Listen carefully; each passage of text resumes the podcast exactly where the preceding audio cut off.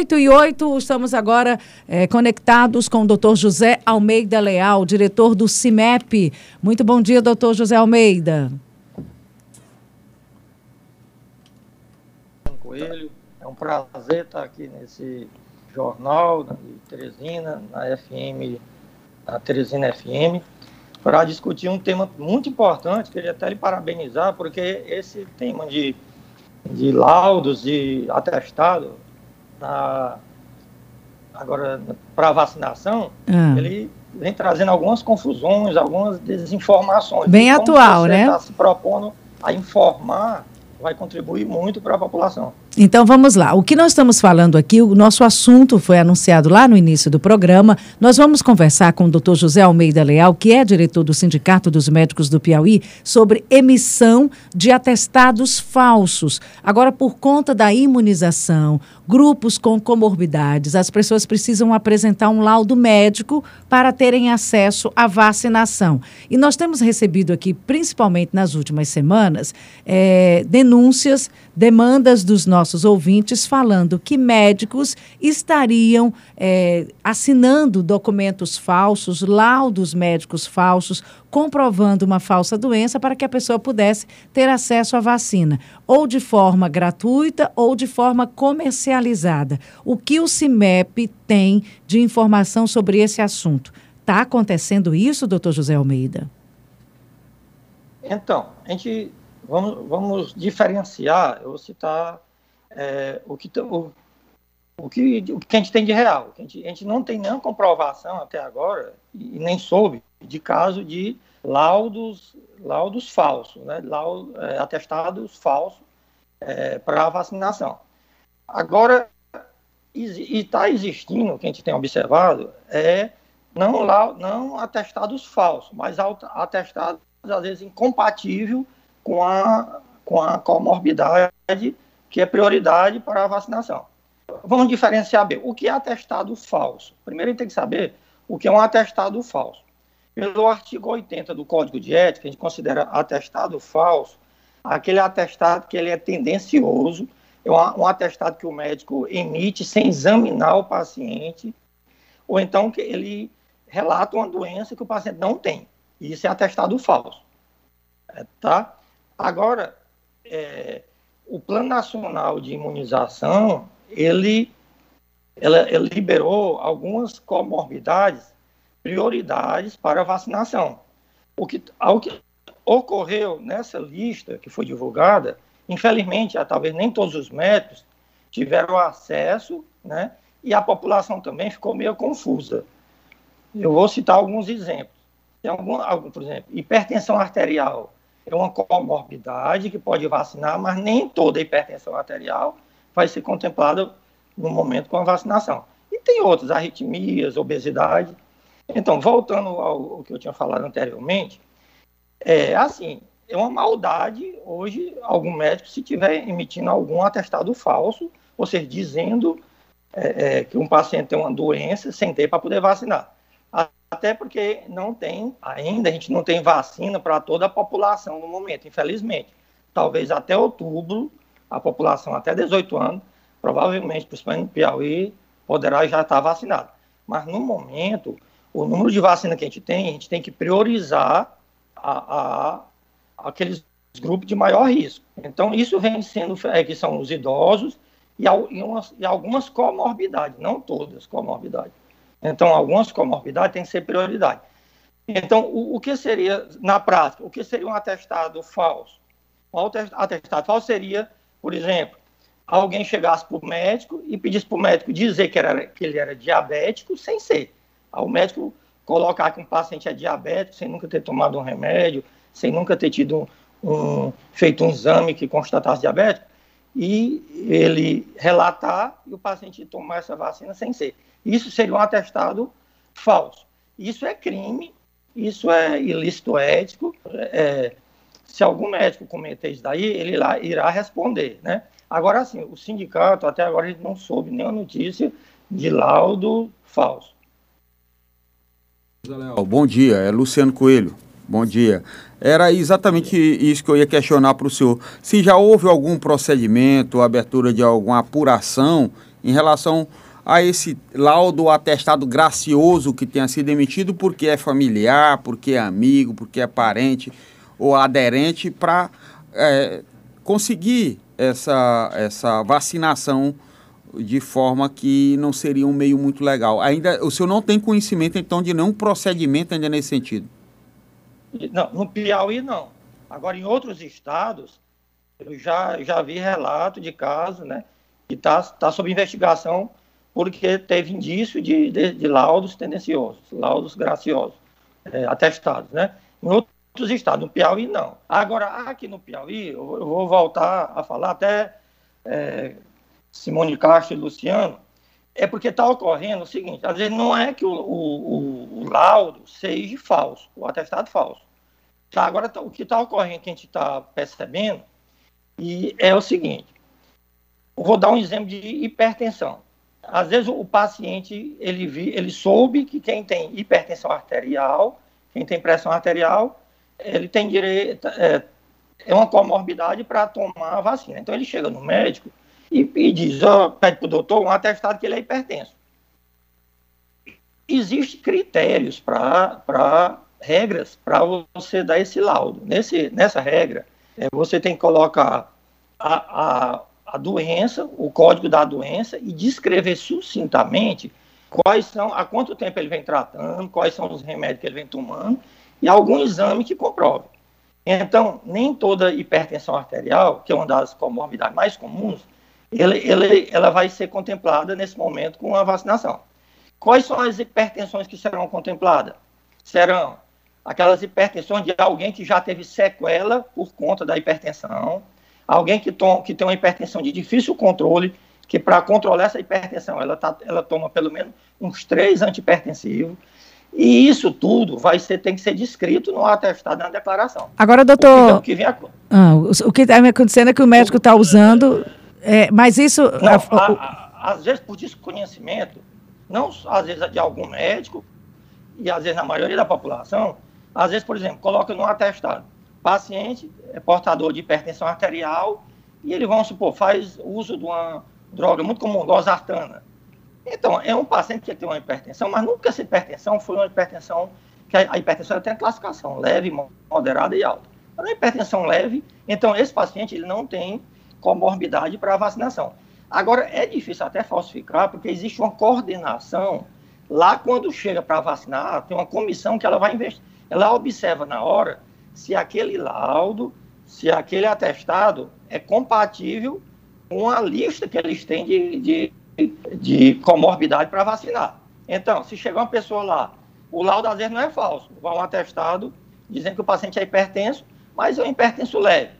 Só que quando chega lá, que eles que vão é, verificar, eles vão ver que é leve e não vão vacinar. Vão dizer para o paciente, ó, você é hipertenso, mas sua hipertensão não leva. Então, o médico não está o, o, o, médico não está faltando é. com a verdade nos laudos. O problema é que não, não muitos Agora, pacientes estão usando laudo indevido. E, e, o, e, o, médico tem que saber também que existem regras para emitir o laudo. Então, existe uma, uma a, o Plano Nacional de Imunização liberou uma lista, é, é, as regras das comorbidades. Então, cabe ao médico estar tá ciente, quem for dar o atestado, estar tá ciente das comorbidades. Outra, outra que é muito comum, Simone, é, é obesidade. Então, até, é, é, até um paciente uma vez ah, chegou para mim, que eu, eu, trabalho no enfrentamento ao Covid, porque é, dizendo que ele é, ó, oh, eu sou gordo, os gordos estão se vacinando, brincando, né? Aí eu disse, é, nessa hora todo mundo quer ser gordo, mas para vacinar, mas nem todo obeso vai vacinar. Quem vai vacinar é o obeso mórbido, é aquele que tem um índice de massa corpórea acima de 40. O que é índice de massa corpórea? é seu peso dividido por sua altura ao quadrado. Por exemplo, uma pessoa tem 120 quilos e ela tem uma altura de 1,60m, se eu fizer essa, essa, esse cálculo, ela vai ter um, um índice de massa corpórea de 43, ou seja, maior do que 20. Ele é gordo, ele é obeso e ele está ele tá na relação de comorbidade prioritária. Por exemplo, se você tiver 80, você pesa 80 quilos e tem 1,60m, você é gordinho, você é obeso. Mas se você fizer o cálculo da, do índice de massa corpórea, você não vai ter o índice, você vai ter um 35 que é obeso, só que não é obeso mórbido. Então, ele não, não nesse momento, ele não, não está nas comorbidades pra, de prioridade para vacinação. O que o que está tendo, o que, te, o que teve aí uma um, um, desinformação que está ocorrendo, isso, isso é fato, é que às vezes o paciente chega lá com um atestado que é, que é, é, é obeso. Só que não, ele não está de acordo com a classificação, com as regras das comorbidades prioritárias para vacinação nesse momento. É, doutor então, aí não é, não é que o atestado é falso, o atestado às vezes... Mas aí o que é que está ocorrendo? Tem muito caso que a própria... É, é podemos até dizer, está tendo uma, uma, organização, uma, a, a, comissão, essa, existe uma comissão é, que controla né, a vacinação, que lá no momento da vacinação eles vão conferir. Muitas patologias, além do atestado, tem que ir anexo uma, uma receita antiga ou um exame prévio para comprovar que teve. Senão, é. quando chega lá, mesmo tendo com atestado, às vezes o paciente não irá receber a vacinação porque a, a comissão organizadora ela detecta que aquele, aquele laudo está incompleto. É, doutor é Zé tá Leal. Às vezes está incompleto. Doutor Zé Leal, é, lá no início da vacinação, o grupo, o pessoal da saúde foi tido como prioritário, era principalmente o pessoal que estava na linha de frente. Isso. Mas mesmo assim, muita gente que não estava na linha de frente, ou que até mesmo que não estava atuando, que não poderia ter aquela vacinação naquele momento, furou a fila e se vacinou inclusive as médico, enfermeira ou até gente que era formado, mas que nunca atuou na profissão. As apurações que foram feitas nesse sentido, quais foram as providências adotadas? Como é que ficou, eh, como é que ficaram esses casos? Não, até agora, é como eu disse, aqui, aqui no Piauí não foi constatado nenhum caso de irregularidade, de, de ilícito, que teve esse ilícito que entrou. Agora, eu tenho alguns exemplos entendeu? Alguns exemplos de desinformações. É, é, por exemplo, eu vou citar eu pessoalmente. Eu estou há um ano, eu sou cirurgião vascular. Então, eu fui convidado, fui, o Estado me colocou para atender, eu fazer o, fazer o atendimento do Covid. Então, há um ano, eu dou plantão duas vezes por semana, plantão de 12 horas, é, para atender paciente Covid. E e nunca faltei um plantão, graças a Deus, já tratei mais de centenas de pacientes, não peguei, não tive a doença. O senhor está vacinado, doutor? É, então, no, no, critério de vacinação, é, quando saiu o critério, o primeiro critério era aquele que não teve Covid e que estava na linha de frente. Eu, eu, eu fui da, da primeira, a primeira turma para vacinar, fui eu. E teve alguns colegas que chegou para mim e disse, é, questionando por que, que eu tinha tomado vacina se eu sou cirurgião vascular. Eu tomei vacina não é porque eu sou cirurgião vascular. Eu tomei vacina porque eu estou trabalhando no enfrentamento ao Covid. Então, pode ter tido também, é, é, Luciano, porque foi, é, foi no começo, por falta de médico, foi, foi deslocado muitos profissionais, principalmente no Estado, que trabalhavam no, no Hospital da Polícia Militar, no Hospital Regional ou no Hospital Getúlio Vargas, eles foram des, deslocados para tratar Covid. Pediatra, neuro, neurologista, dermatologista, várias especialidades foram deslocadas. Então, esse, esse pessoal, eles, quando, quando veio a vacina, eles tinham prioridade porque eles estavam atendendo o, o Covid.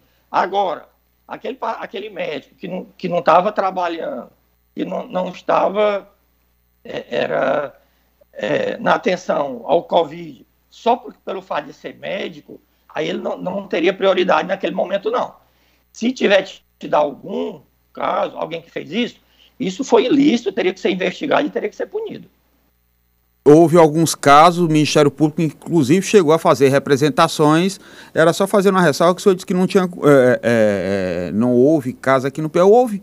Houve. Agora, por isso que eu estava perguntando qual foi a providência que foi adotada em relação a esses médicos ou a esses profissionais de saúde que se envolveram nessa fura-fila aí da vacina. Não, assim, o que o sindicato, sempre o sindicato orienta os médicos, né, é, como defesa, é que não, fa, não cometa algum, algum ilícito, porque isso traz, um, traz sérios, sérios problemas, né? E, assim, mas aí como eu não posso comentar, porque eu não soube, né, nenhum caso, a gente tem uma assessoria jurídica lá no sindicato, ninguém procurou a, a assessoria jurídica, não fiquei sabendo, para defender alguma acusação dessa, que, que, que tenha furado fila para até assim, na justiça fazer alguma defesa, eu não soube disso.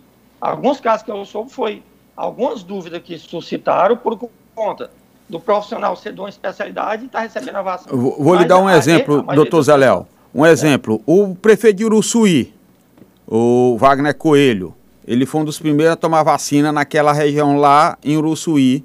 Ele é médico, claro, é idoso, mas ele não tratava direto com a linha de frente de Covid. Um do caso, eu estou listando aí, aqui como poderia, um exemplo. Poderia. Eu estou listando um exemplo. E é aí da sua regional, né? Da região de Picos.